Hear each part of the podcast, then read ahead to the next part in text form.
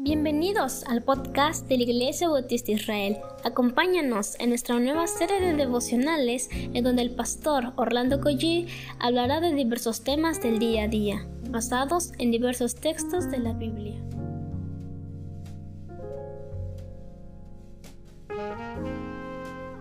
Muy buenos días queridos hermanos, damos gracias al Señor por este, esta semana y este día que nos permite abrir nuestros ojos. ¿Qué les parece si oramos?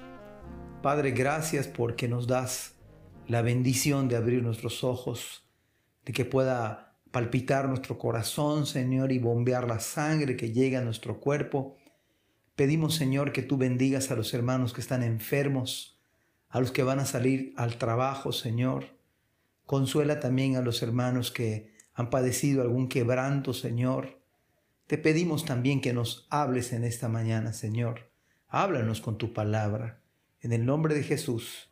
Amén. Mi nombre es Orlando Collí, estoy sirviendo en la iglesia Dios Fuerte y en la iglesia Israel. Estamos en el capítulo número 7 del libro de Nehemías y está, la verdad está muy bueno.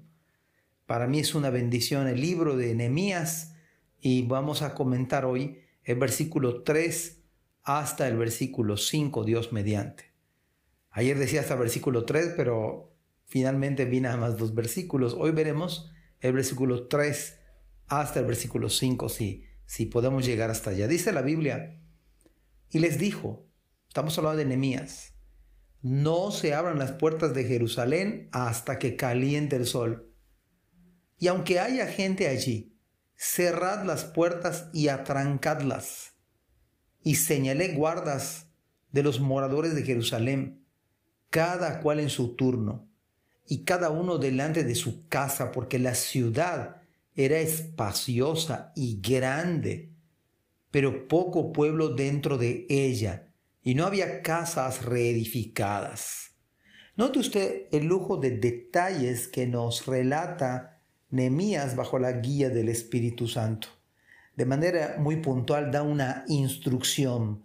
No se abran las puertas de Jerusalén hasta que caliente el sol, quizás el mediodía, dos de la tarde.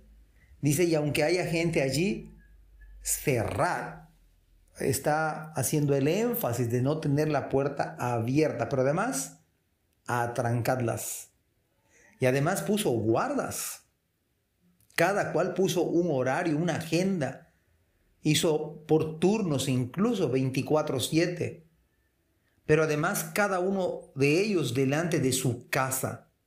Y explica el motivo porque la ciudad era espaciosa y grande, pero no había mucha gente y todavía faltaba construir de nuevo las casas de los hermanos. Queridos hermanos, cada vez me convenzo más por la palabra que el cristiano verdadero es el que está conectado con su iglesia local no es una buena señal de alguna persona que se llame cristiano, creyente, y que no tenga vida de iglesia. Eso no es bíblico. Eso no es saludable. Sería como si Nehemías, después de, vamos a, a decir que solamente construyó el muro, y se hubiera relajado, a pesar de los peligros que implicaba tener sus enemigos gratuitos. Gratuitos en el sentido de que él no hizo nada, solo edificar Jerusalén y por ello tuvo enemigos. Pero si Nehemías se hubiera relajado, ¿usted cree que sus enemigos no lo hubieran atacado? ¿No lo hubieran visto la vulnerabilidad de que hay poca gente y lo que le faltaba? En efecto, Nehemías hace todo lo posible para tener seguro a su pueblo, a su pueblo. Nehemías no descuidó las áreas vulnerables, las identificó y las fortaleció. Estaba consciente de la debilidad de estas áreas, de que viniesen los enemigos y los atacaran. La pregunta para nosotros en el día de hoy, ¿usted está consciente de sus propias áreas vulnerables? Ahora, ¿las estamos reforzando? Dicho de otro modo, para traducirlo, ¿está usted integrado a su iglesia? ¿Está en un grupo pequeño? ¿Está usted leyendo la Biblia todos los días? Si eres joven, estás en tu grupo de jóvenes, si eres hermana, estás en tu grupo de mujeres. Te conectas realmente, o sea, con, con la idea de aprender la palabra de Dios los domingos a las 10, en nuestro caso. ¿Realmente te conectas, tomas ese tiempo?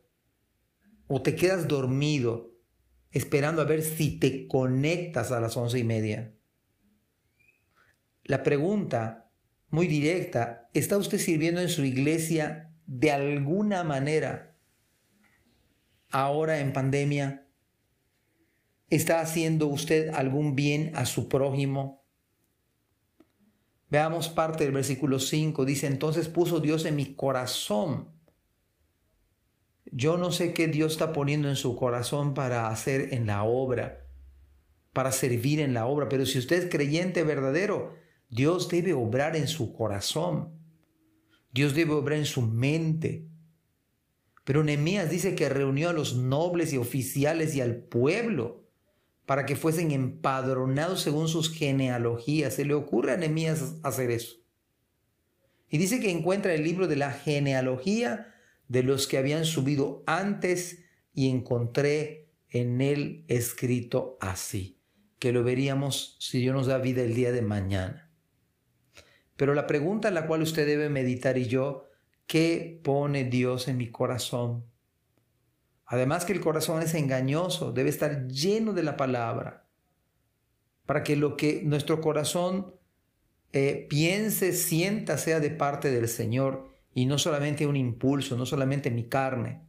Pero si hay algo que yo estoy convencido es que Dios te puede ponerle y le debe estar poniendo algo en su corazón, un deseo por servir un deseo por ser fortalecido, un deseo por amar a su prójimo, un deseo y un amor por su iglesia local, por un hermano, por un prójimo, por un vecino. Amados hermanos, que el Señor bendiga su palabra. Amén. Gracias por escuchar este podcast. Te invitamos a compartirlo y a seguirnos en nuestras redes sociales para que no te pierdas el contenido que tenemos preparado para ti. También nos puedes encontrar en nuestra página web www.ibismerida.org y contáctanos al correo ibismerida.gmail.com. Gracias por acompañarnos. Hasta la próxima.